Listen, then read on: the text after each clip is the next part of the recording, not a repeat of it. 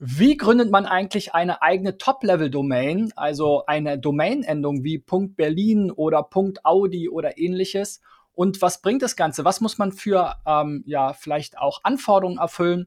Und wie läuft es denn so bei Berlin oder Berlin und Hamburg? Dazu habe ich heute die Katrin Ulmer im SEO-Driven Podcast Interview. Sie ist nämlich Founderin und CEO bei der Beratung DotZone und hat auch Punkt Berlin und Punkt Hamburg mitgegründet, ist dort in verschiedenen äh, Positionen auch noch tätig.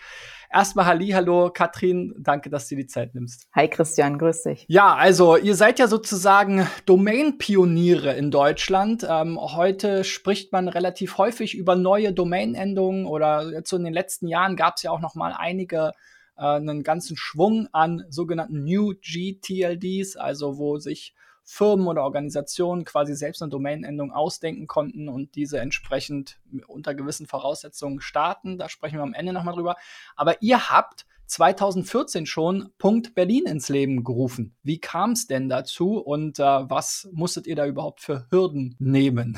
Ja, so eine klassische, klassische Startup-Gründerstory. Ähm bei uns im Team, der Dirk Kraschanowski, der hat damals in der Pharmaindustrie gearbeitet und relativ viel E-Commerce-Portale ähm, entwickelt und brauchte halt irgendwann eine Domain und hat dann natürlich festgestellt, DE ist weg, com ist weg und sich dann eben mit der Frage beschäftigt, wo kommen eigentlich diese Internetendungen her?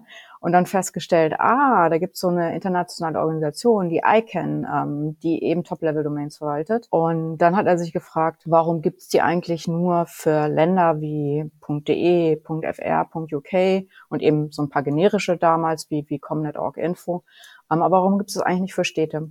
Und ähm, dann ist er zusammen mit dem Alexander Schubert und in der Folge mit zwei weiteren Gründern, unter anderem mir, dann losgelaufen und wir haben dann gemeinsam Punkt Berlin ins Leben gerufen als Initiative für eine geografische Endung für eine Stadt. So ist quasi der ganze Stein ins Rollen gekommen. Ja, und mittlerweile gibt's ja ganz viele davon, oder? Genau, also wir sind damals, das war so 2004, 2005, als zum ersten Mal eben eine geografische Endung, nämlich Punkt .cat für die Katalonen ähm, eingeführt wurde, ähm, sind wir eigentlich mit der Idee losgelaufen, dass wir in 2007 so eine Handvoll, zwei Handvoll geografische Internetendungen für Städte sehen weil nach uns haben wir dann noch gemeinsam mit dem Oliver Süme in Hamburg die Punkt Hamburg ähm, Initiative gegründet. Und dann kam schon relativ schnell Interesse aus anderen Städten, zum Beispiel für eine Punkt Paris. Dann dachten wir, in 2007 müsste das eigentlich realistisch sein, das umgesetzt zu haben. Das dauerte dann aber alles viel länger, sodass dann quasi Investoren auf das Thema aufmerksam wurden und sich eben überlegt haben, generische Internetendungen auch zu beantragen aber eben auch eine ganze Reihe von Unternehmen, die ihre Unternehmensmarken oder Produktmarken als Internetendung haben wollten. Und so wurde das eben deutlich größer, als wir uns das damals eigentlich ausgedacht haben oder auch vorstellen konnten. So ist also so ein großer Knoten entstanden. Heute ist ja Punkt Berlin, jetzt zumindest mir als Berliner schon äh, gut bekannt. Ähm, viele, ja vor allem wahrscheinlich lokale Firmen nutzen das. Gibt es denn, wenn ich jetzt einen Punkt Berlin-Domain anmelden will, auch irgendwelche Beschränkungen? Also darf ich das nur als Berliner oder darf das jeder auf der Welt? Nein, dürfen nur Berlinerinnen und Berliner. Ähm, nein, also jetzt Spaß beiseite. Es, es gibt eine ähm, Voraussetzung, dass du einen Bezug zu Berlin haben sollst. Also ich sag mal jetzt, eine Audi darf natürlich Audi.berlin registrieren, weil sie in Berlin eine Niederlassung hat und auch Geschäft macht. Ähm, aber grundsätzlich ist es schon ein Produkt, was natürlich gedacht ist für Berlinerinnen und Berliner. Und egal, ob jetzt Unternehmen oder, oder Verbände, Vereine, Initiativen, Projekte ähm, oder eben auch Privatpersonen. Aber wenn ich jetzt meinetwegen ein chinesischer Handtaschenhersteller bin und ich nenne jetzt meine Handtaschen, ähm, äh, ja, weiß ich nicht, bla bla bla Berlin, Style Berlin, kann ich dann auch einfach Style.berlin mir besorgen, obwohl ich in China produziere und das verschicke, äh, weil meine Marke so heißt? Ja, das würde auch gehen und es würde auch gehen bei den ganzen ähm, ehemaligen Exil-Berlinern, die nämlich einfach nur Berlin heißen und weltweit wohnen, die dürfen auch Berlin-Domains registrieren. Okay, also es ist nicht ganz so krass wie bei manchen Domain-Endungen, damals, ich glaube, bei Frankreich ist es auch mittlerweile nicht mehr so, aber es gab so Länderdomains, da musste man wirklich dann auch nachweisen, dass man dort ja. einen Sitz hat, dass man ja. dort entweder eine äh, juristische äh, Person irgendwo äh, ist oder eben auch einen persönlichen Sitz in dem jeweiligen Land hat. So krass ist es also bei Punkt Berlin nicht. Ähm, wie viele Punkt Berlin Domains sind denn registriert? Rund 50.000, das schwankt ja jeden Tag so ein bisschen. Ein paar löschen ihre Domains, ein paar registrieren dann neue Domains, aber um, um und bei 50.000 liegen wir im Moment. Und du hattest ja schon angesprochen, viele andere Städte, auch noch viel größere, Tokio, New York, äh, London und so weiter, haben solche Endungen mittlerweile auch. Ähm, wo liegt ihr da im, im Ranking mit Berlin? Wir liegen an, an dritter Stelle, was, was uns ähm, sozusagen viele Jahre zurück eigentlich, was wir nicht erwartet hätten, sagen wir es mal so, ähm, weil wir natürlich davon ausgegangen sind, dass jetzt diese riesigen Städte eben so wie New York oder Rio oder auch Tokio, dass die dramatisch viel mehr Registrierungen sehen. Aber wir haben festgestellt, dass es so ein bisschen auch so, so ein Tipping Point gibt ab wann quasi so ein, so ein, so ein ganzes Ökosystem von, von einer Stadt-Top-Level-Domain funktioniert, nämlich wenn genug Domains auch in der Öffentlichkeit sichtbar, sichtbar sind. Ähm, das ist in, in New York natürlich dramatisch schwieriger. Die haben halt nur ein paar Domains mehr als wir, aber es gibt halt wahnsinnig viel mehr Menschen, so dass einfach die Wahrscheinlichkeit, dass, dass jemand auf der Straße über eine Werbung läuft, wo .nyc am Ende steht, ähm, halt deutlich geringer ist als hier, hier bei uns in mhm. Berlin. Und ihr habt jetzt aber mit der Stadt Berlin selbst nichts zu tun, oder? Ähm, jein. Also wir mussten damals, als wir uns für Punkt Berlin beworben haben, genauso wie bei Punkt Hamburg, ähm, gab es die Regelung bei, von ICANN, dass wir ein Schreiben der jeweiligen Gebietskörperschaft mitbringen mussten, dass sie nichts dagegen hat oder dass sie, dass sie die jeweilige Initiative unterstützt. Ähm, und in dem Zusammenhang haben die Städte dann bei Punkt, also in, in Berlin und, und in Hamburg jeweils mit uns Verträge geschlossen, die sowas wie Vergabe von bestimmten Domains ähm, regelt, ähm, bestimmte Preisregelungen ähm, und in Berlin und auch in Hamburg eine ganze Reihe von Abgaben, die wir an das Land Berlin bzw. die Freie und Hansestadt Hamburg ähm, bezahlen. Also von daher keine, also in Berlin keine direkte Vertragsbeziehung oder keine direkte Beziehung, außer eben Vertrag. Und in Hamburg hat tatsächlich die Freie und Hansestadt Hamburg einen kleinen Anteil am Unternehmen. Und äh, jetzt bei 50.000 Domains, ich meine, das ist jetzt schon ja scheinbar eine ganze Menge. Ne? Ich glaube, so .de hat irgendwie 12 Millionen oder sowas in der Art. Also ist schon auch noch mal eine, eine, eine andere Größenordnung. 17 Millionen, ja. 17 Millionen mittlerweile sogar, ja. Ähm, aber 50.000 Domains, was, wer nutzt denn das? Was sind denn da so die Anwendungsfälle? Sind das alles Weiterleitungen dann von äh, Audi, die dann auf die eigentliche Filialseite weiterleitet? Oder ähm, ja, haben da auch ganze Unternehmen, Startups ihre Existenz mit aufgebaut? Was gibt es da so für Anwendungsfälle? Also es gibt so, so ganz klassische Berliner, wie der Friedrichstadtpalast, der hatte vorher show-palace.eu, also so eine total crappy Domain Name.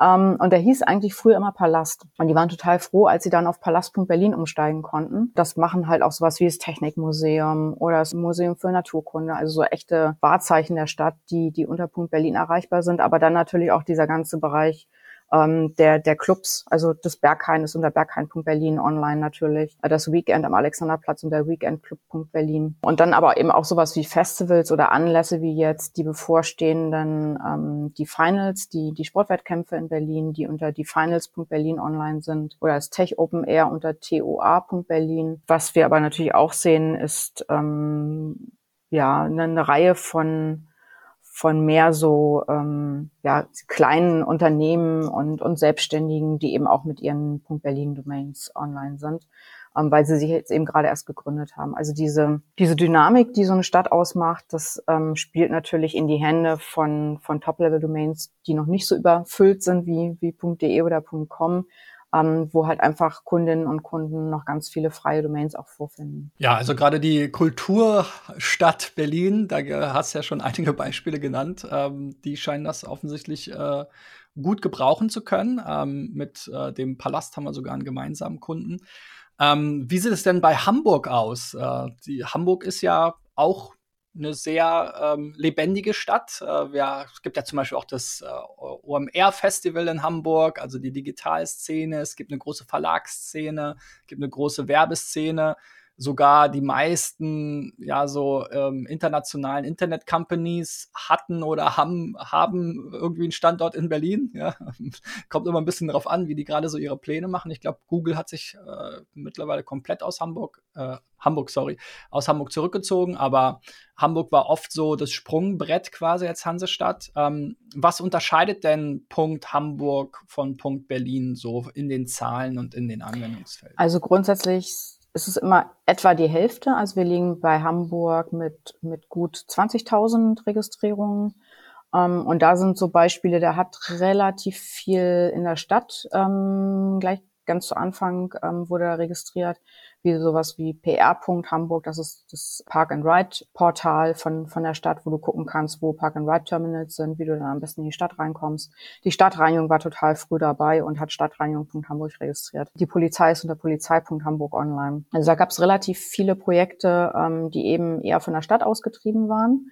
Um, ähm, aber es gibt natürlich auch ähm, dieser ganze Startup-Bereich, der läuft ja so gerade so ein bisschen gefühlt Berlin den Rang ab ähm, mit ähm, Hammerbrooklyn.hamburg, also einfach so sozusagen die Factory aus Berlin kopiert in Hamburg, aber ein Tick dynamischer und ähm, genau, da, also da gibt es eine ganze Reihe von, von Projekten, die sozusagen in dem Bereich auch laufen aber natürlich auch so klassisch wie auch in Berlin eben Bars wie das Standard, ähm, was Standard.hamburg nutzt und auch so klassische Keywords wie Zahnarzt.hamburg, die eben auch so zu, zu einem ganzen Bereich an, an Gruppen gehören wie Selbstständige, Kleinunternehmen, Handwerker, ähm, beratende Berufe, für die das interessant ist, sich eben auch mit der Stadt, mit dem Standort zu assoziieren, weil du suchst halt keinen Zahnarzt, ich sag mal jetzt irgendwo, sondern eben in deiner Stadt oder vielleicht sogar schon in deinem Kiez, wo du hingehen willst, damit du nicht durch die ganze Stadt fahren musst. Jetzt äh, macht ihr das ja seit über acht Jahren. Gibt es so als Domain-Endungsbetreiberin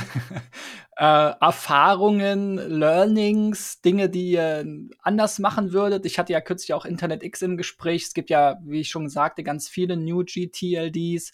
Da gibt es auch unterschiedliche Strategien und Ansätze, sogar eine, die quasi die Domains verschenkt gegen Werbung äh, die dann aber auch viel für ja, zweifelhafte Zwecke genutzt werden. Hattet ihr auch irgendwie Probleme mit Scam, Spam? Ähm, was sind so die Erfahrungen aus, aus den vergangenen acht Jahren? Ja, also das ist in der Tat ein interessantes Thema und tatsächlich auch eine, eine Frage des, des Preispunktes.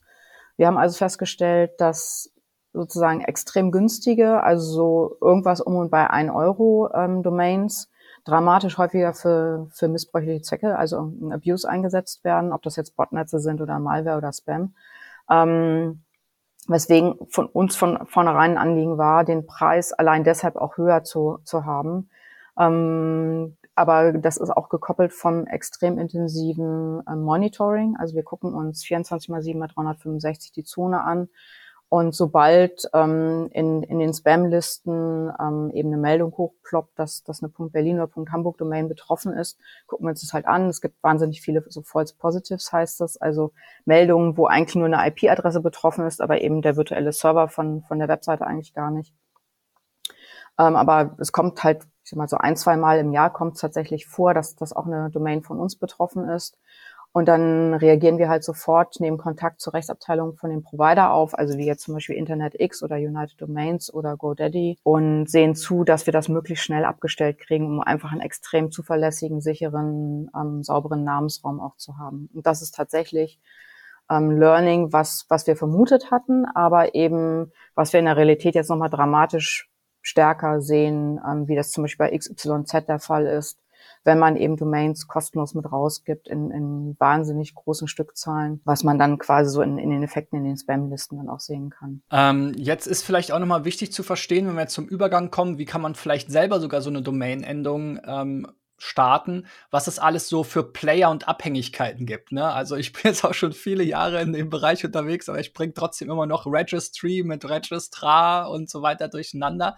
Vielleicht kannst du uns da mal so eine Hierarchie nennen. Ich glaube, ganz oben steht die ICANN, oder? Genau, also die ICANN verwaltet alle Top-Level-Domains und alle IP-Adressen. Und wenn du jetzt eine neue Top-Level-Domain haben wollen würdest, dann müsstest du eben zu der ICANN gehen. Und wenn du das so getan hast wie wir, dann bist du die sogenannte Registry, also die Betreiberin, die quasi die Datenbank zu dieser Top-Level-Domain ähm, betreibt. Und in der Datenbank sind halt alle Domains unter dieser Top-Level-Domain dann vorgehalten. Der Registrar wiederum ist derjenige, der das Produkt an Endkunden, egal ob jetzt B2B oder B2C verkauft. Du wärst quasi der Registrant, nämlich derjenige, der die Domain letztendlich beim Provider kauft. Also ähm, es ist im Prinzip ein Großhandelsmodell dann, oder? Genau. Also ich habe ja. sozusagen, ihr seid, ihr, ich kann jetzt auch gar nicht bei euch direkt eine Domain bestellen, sondern ich muss immer über InternetX, United Domains, 1 und 1, Strato, wie sie alle heißen, gehen als Endkunde, um dann eine zu registrieren, richtig? Genau, also bei uns sind die sozusagen die Vertriebspartner, die bei uns akkreditiert sind, sind die ausschließlich ICANN akkreditierten Provider. Das ist sozusagen auch Grundlage dieses ganzen vertraglichen Ökosystems. Wir haben einen Vertrag mit ICANN. Die Registrare haben einen Vertrag mit ICANN und nur wer einen Vertrag mit ICANN hat, darf untereinander dann auch einen Vertrag machen. Das heißt, wenn du jetzt bei einem Provider bist, der keinen Vertrag mit ICANN hat, dann muss der kann dann auch wieder nur bei einem Provider einkaufen, der bei eben mit ICANN einen Vertrag hat. Also es gibt so eine riesige Nahrungskette, die unendlich weit geht. Ähm, genau. Ja, ja, das ist ja dieses Reseller-Modell. Ne? Genau. Also ich kann ja auch zum Hoster werden, Genau. aber eigentlich gar keine eigenen Server haben und so weiter und hänge mich dann eigentlich nur irgendwo dran.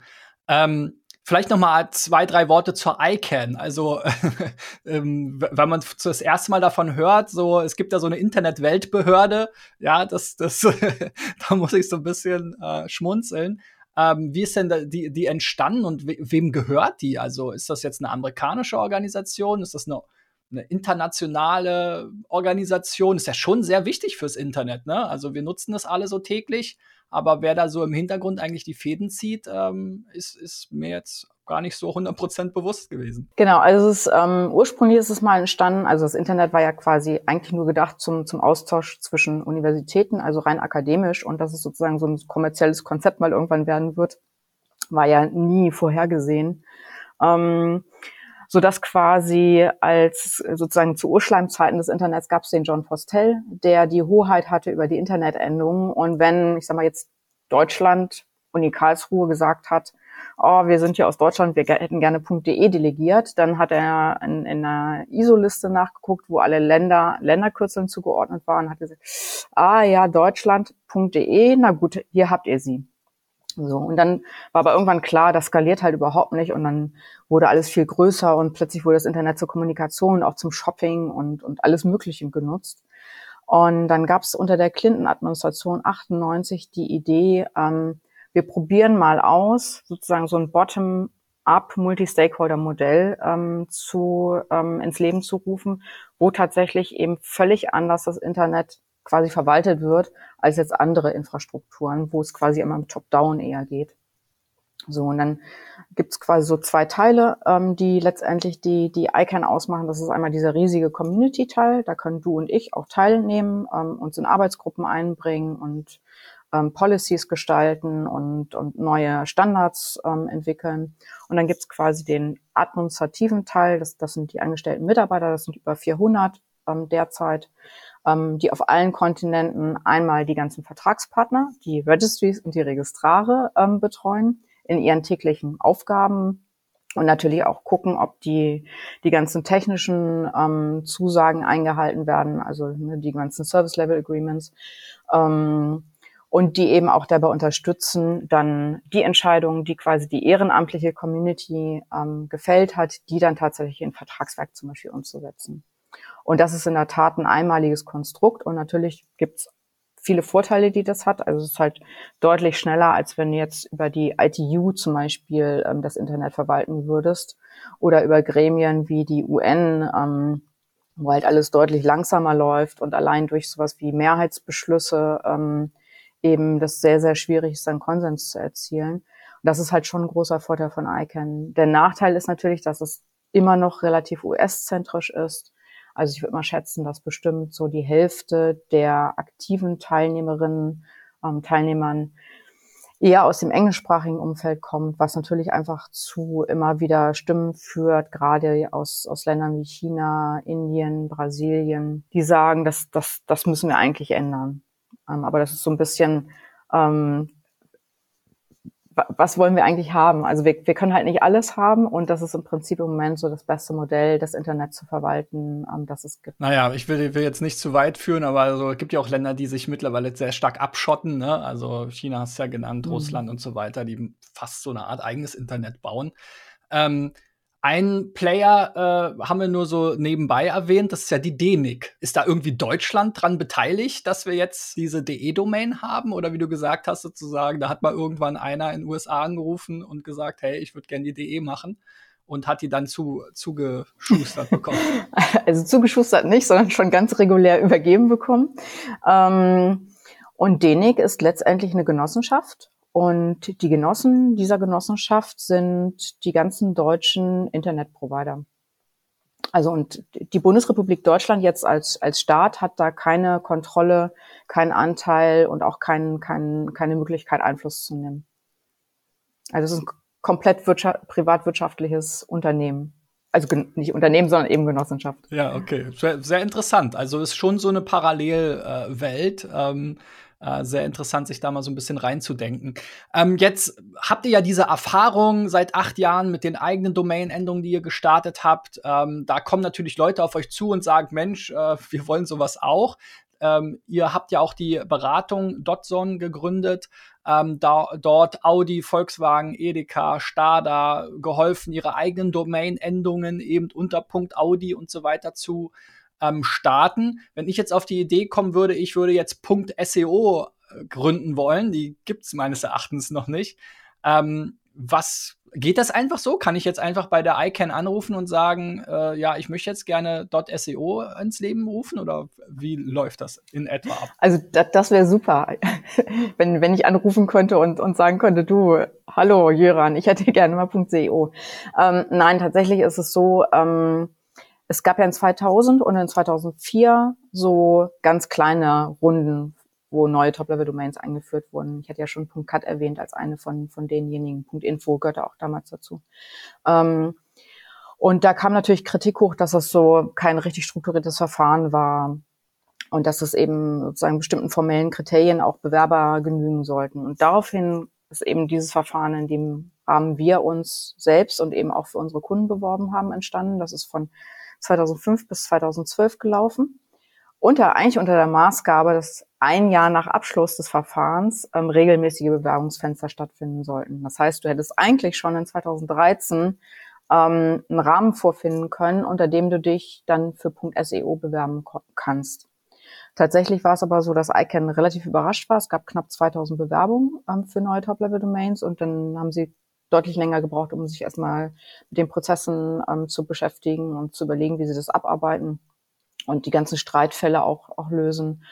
Und wir haben dann 2015 begonnen, uns anzuschauen, was ist gut gelaufen, was ist nicht so gut gelaufen, ähm, daraufhin Empfehlungen abgegeben. Und eigentlich hätte schon längst ähm, wieder eine neue Runde stattfinden sollen. Das, das ist aber leider noch in, in einiger Ferne, ähm, so dass du im Moment dich gar nicht für eine neue Top-Level-Domain bewerben kannst. Wenn das tatsächlich irgendwann kommt, wird ICANN das auch offiziell kommunizieren. Das wird dann wahrscheinlich wieder durch die Medien gehen, dass, dass es eben diese Möglichkeit gibt und was dafür dann auch die Rahmenbedingungen sein werden. Und wie muss man sich das in etwa vorstellen? Also bewerben heißt ja schon mal, okay, ich kann das kann jetzt nicht einfach sagen, ich mache das, sondern ich, ich muss da was einreichen, ich muss ein Konzept wahrscheinlich einreichen.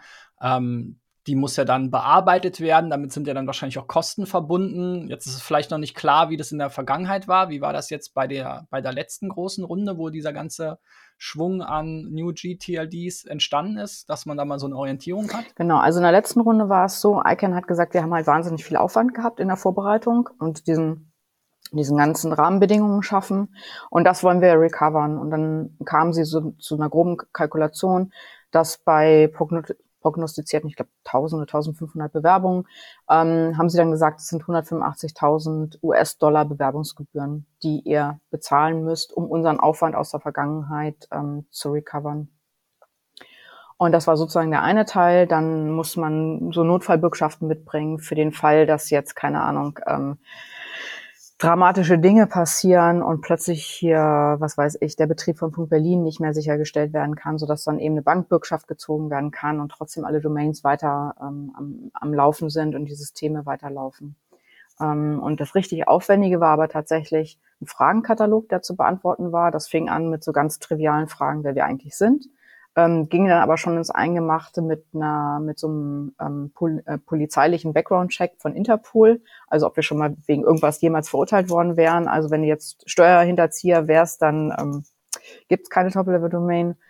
Ähm, und bis hin zu richtig so Hardcore-Tech-Themen, ähm, wie soll die Top-Level-Domain technisch betrieben werden, auf welchen Kontinenten, ähm, stehen Server, wie wird für die Auswahlsicherheit gesorgt, ähm, wie sind Reaktionszeiten, wie sieht so ein, so ein technisches Konzept aus, wie sieht ein personelles Konzept aus, ähm, wie viele Leute werden das hinterher betreiben, habt ihr genügend Gelder jetzt auch für den Betrieb, also jenseits von der Notfallbürgschaft. Und das waren so, wir haben das immer Olympiabewerbung genannt, das waren so 400, 500 Seiten Text, Schaugrafiken, alles Mögliche, wo wirklich dann dargelegt werden musste, dass wir analog zu eben .de oder .com ähm, genauso solide und sicher eben die Top-Level-Domain .berlin dann betreiben werden. Klingt ja schon mal wild. Also ich meine, ist vielleicht auch ganz gut, ne? wie wir schon gesagt haben, genauso wenn die Hürden für die Registrierung einer Domain etwas höher sind, dann es wird auch eher Scam und so weiter vermieden. Das will man ja bei einer Top-Level-Domain selber auch nicht unbedingt. Ähm, ist denn abzusehen, dass das in der Zukunft so aufwendig und kompliziert bleibt? Also gerade wenn du sagst, es soll eigentlich regelmäßig Runden geben. Ähm, genau, vielleicht erstmal dazu. Wird dieser Prozess so aufwendig bleiben oder denkst du, dass das vereinfacht werden kann? Also grundsätzlich, ähm, also die Empfehlungen, die wir, die wir zusammengestellt haben, sehen vor, dass es so ähnlich bleibt. Ähm, es gibt kleine Zugeständnisse Richtung Regierung, also gerade was so das Thema ähm, generische Internetendungen, ähm, inwiefern die im öffentlichen Interesse tatsächlich sind oder eben gekapert werden können von Unternehmen. Ähm, da gibt es kleine Zugeständnisse. Grundsätzlich, was den Kostenrahmen betrifft, würde ich erwarten, dass es relativ ähnlich sein wird in der nächsten Runde. Ähm, und an, an kleinen Stellen, also wird es sicherlich Anpassungen geben. Aber so der grobe Rahmen, der wird ähnlich sein zu den, den Bewerbungsfenster in 2012. Und wenn ich jetzt, sagen wir mal, diese, diese Bewerbung wird jetzt, dieser Bewerbung wird jetzt zugestimmt, ich kriege jetzt Punkt SEO, was kommt dann alles auf mich zu? Genau, also wenn tatsächlich, das war in der letzten Runde lustig, ähm, die, die schwedische Internetendung .se, die hat quasi den technischen Test gemacht, ehe du dann zugelassen wurdest. Ähm, also bist du sozusagen noch einmal von den Schweden, hast du so ein Approved-Siegel bekommen, ähm, dass du technisch fein bist. Und dann konntest du loslegen. Ähm, Im Betrieb ist es, ist es so, dass du jede, jedes Jahr Abgaben an ICANN zahlst. Und zwar einmal bis ähm, 25.000 Domains ist es, äh, bis 50.000 Domains ist es eine Flat Fee.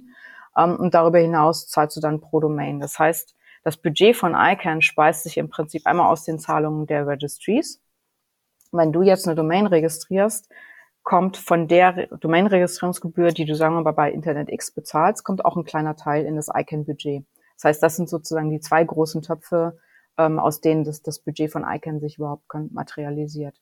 So, das heißt, wir haben erstmal einen fixen ähm, Block an, an Kosten Richtung ICANN.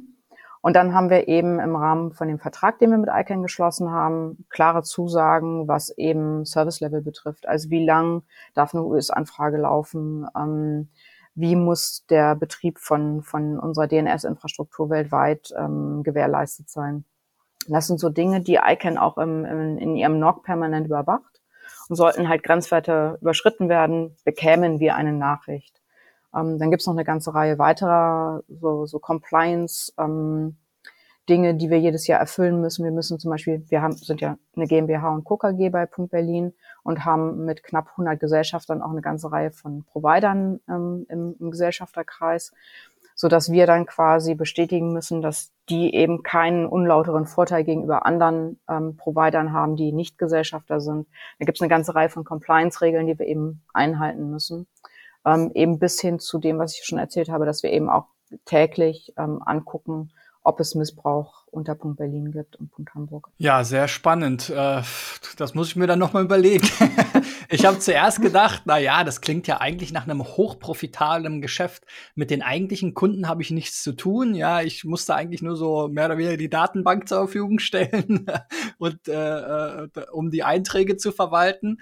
Ähm, klingt ja eigentlich nach einer Gelddruckerei, aber gut, äh, es gibt dann doch einige, die die Hand aufhalten in, die, in dieser Kette und einiges, was man äh, beachten muss. Kann es denn auch sein, wenn man sich da, du hast ja schon gesagt, das wird überwacht und ihr werdet da gegebenenfalls auch du hast es jetzt informiert oder so genannt, aber oder gewarnt. Also gibt es auch so Abmahnungen und irgendwann kann es auch passieren, dass dann meine Punkt SEO wieder verliere, wenn ich äh, das nicht vernünftig mache? Ja, natürlich, das kann passieren. Ähm, dafür gibt es quasi auch wieder einen Mechanismus, der dann gezogen würde. Dann es gibt quasi so einen, so einen Emergency Backend Registry Operator, der quasi dann direkt ähm, in der Minute, in der Sekunde eben den Betrieb übernehmen würde. Und für den zahlen wir letztendlich auch. Also es ist sozusagen so, so ein ganzes Bündel auch an, an ähm, Sicherheitsmechanismen, weil natürlich, ich sag mal jetzt, wenn, wenn du einen Perspektivwechsel machst, du bist einfach nur ein normaler Internetnutzer und du gehst auf, auf insta.com, natürlich erwartest du, dass, dass diese Domain funktioniert. Ähm, und du machst, und wir wollen ja quasi als, als Betreiber von Internetinfrastruktur auch, dass eben dieses Vertrauen auch in, in, in diese Infrastruktur erhalten bleibt. Und deswegen macht es halt total viel Sinn, eben diese ganzen Notfallmechanismen zu haben. Es kommt extrem selten vor. Ich kann mich jetzt gerade bei Registries nicht erinnern. Du kannst als Registry freiwillig sagen, du möchtest die nicht mehr betreiben, weil, aus ökonomischen Gründen, weil vielleicht der Name sich geändert hat. Das gab es in der Regel schon oder gab es auch schon in der Vergangenheit. Ähm, manchmal passiert es bei Registraren, dass die quasi einfach aufgrund dieses Massengeschäftes ähm, bestimmte Bedingungen nicht mehr einhalten können. Und dann werden eben gesamte Domain-Portfolios von diesem einen Provider auf den nächsten Provider übertragen. Das ist dann natürlich schon echt ein, ein ganz schöner Ritt, der dann stattfindet. Und ich kann dann aber auch im Prinzip im Rahmen einer Bewerbung so ein bisschen entscheiden, ähm, ob ich die auch öffentlich zugänglich machen will, ne? weil ich denke mal jetzt so eine Punkt Audi kann ich mir jetzt nicht einfach registrieren, ne? sondern das ist ja dann wahrscheinlich ein geschlossener Kreis nur für das Unternehmen. Ähm, ich kann das aber auch öffentlich machen. Ähm, also was für verschiedene Modelle äh, gibt es da? Es gibt keine Vorlagen oder auch keine Vorgaben von ICANN. Du bist komplett frei, was, was Geschäftsmodelle betrifft. Ähm, du kannst sagen, ich möchte gerne, dass jede Domain 10.000 Euro kostet und die bekomme ich dann lebenslang. Oder ich miete die nur für einen bestimmten Anlass. Also die Dot Wedding war eben genauso eine, dass die quasi nur einjährig vergeben wird und dann automatisch gelöscht wird, weil meistens heiratet man halt nicht so, nicht so häufig mit den gleichen, jedenfalls nicht, oder die gleiche.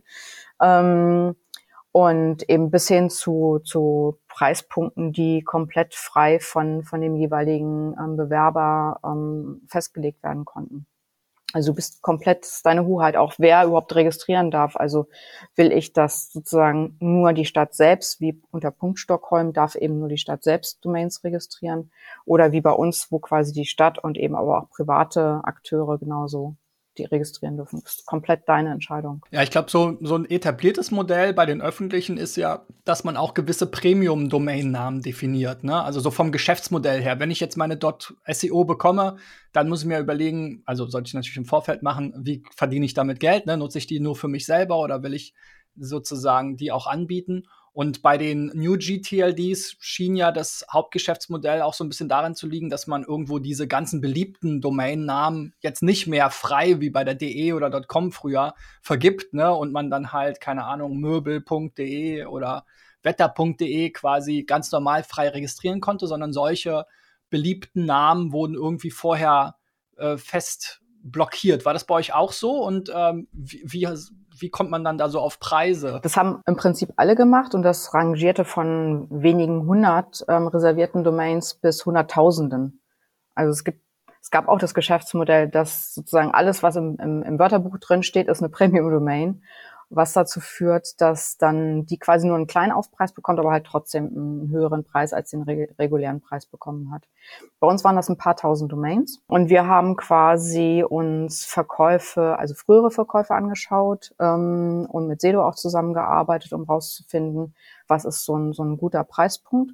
Und was wir aber quasi jedes Jahr machen, ist sowas, wir nennen das Frühlingsputz, ähm, einmal die Listen durchgehen und gucken ähm, und, und einfach Sachen auch freigeben, hat auch ein bisschen was damit zu tun, dass wir ähm, eine ganze Zeit lang bestimmte Namen gar nicht vergeben durften. Ähm, waren die für ICANN reserviert, sie waren für technische Zwecke reserviert, weil man Befürchtungen hatte, dass sie Netzwerknamen gleich kamen. So, also da ist immer, auch, auch heute ist da immer noch Bewegung drin in, in bestimmten ähm, Namen, so dass ähm, wir quasi jedes Jahr eben wieder auch Namen freigeben können. Ja, genau. Das ist vielleicht auch nochmal ein spannender Punkt zum, zum Abschluss, äh, was es da so für Limitierung auch gibt. Ne? Also wenn ich jetzt sagen würde, ich würde jetzt äh, ein zwei, zwei äh, Buchstaben Domain-Endung haben wollen, das geht, glaube ich, nicht, ne? weil die für die Länder reserviert sind.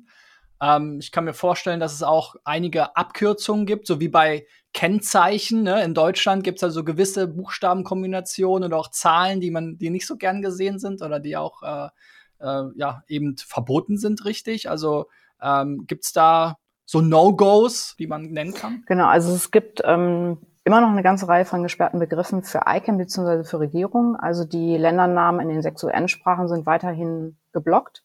Das heißt, ähm, India, dort Berlin, hatten wir gerade wieder eine konkrete Anfrage. Trotz Namensrecht eines Berliner Unternehmens ist die nicht registrierbar, sondern ähm, geblockt für Indien.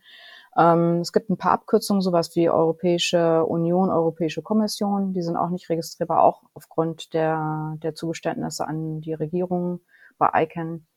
Ähm, und was wir von uns aus gemacht haben, ist, wir haben ganz, ganz zu Anfang schon wegen der historischen ähm, Rolle von, von Berlin Kontakt zur Freiwilligen Selbstkontrolle Multimedia-Dienste aufgenommen, FSM, und zum Zentralrat der Juden und mit denen gemeinsam eine Liste an gesperrten Begriffen erarbeitet ähm, und die sind aber unter der Maßgabe, dass sie quasi auf, auf Selbsthilfegruppen, auf Aufklärungsportale weiterleiten, werden sie registrierbar. Das heißt, da könnte uns jemand anschreiben, dass er eben Aufklärung zum Thema Bulimie oder Missbrauch oder ähm, Zweiten Weltkrieg oder was auch immer machen möchte, ähm, dann kann er die Domain bekommen, aber grundsätzlich sind sie erstmal gesperrt. Und ich kann mich noch erinnern, es gab auch mal so dieses Modell der de.tk oder ähnliches, also ja, wo dann erstmal für mich als Nutzer es toll war, weil ich konnte auch wieder eine DE-Domain registrieren, aber die war halt dann irgendwie .tk noch hinten dran. Es wurde dann, glaube ich, aber auch sehr stark wieder missbraucht, weil natürlich nicht einige Internetnutzer den Unterschied nicht kannten. Ist dann sowas noch möglich, dass jetzt im Prinzip alle Länder-Codes äh, äh, durch äh, Ratter bei mir auf meiner .seo? Ähm, das würde gehen, bis eben auf diese, es sind sechs sechs Kürzel, sechs zwei Zeichendomains, die nicht registrierbar sind.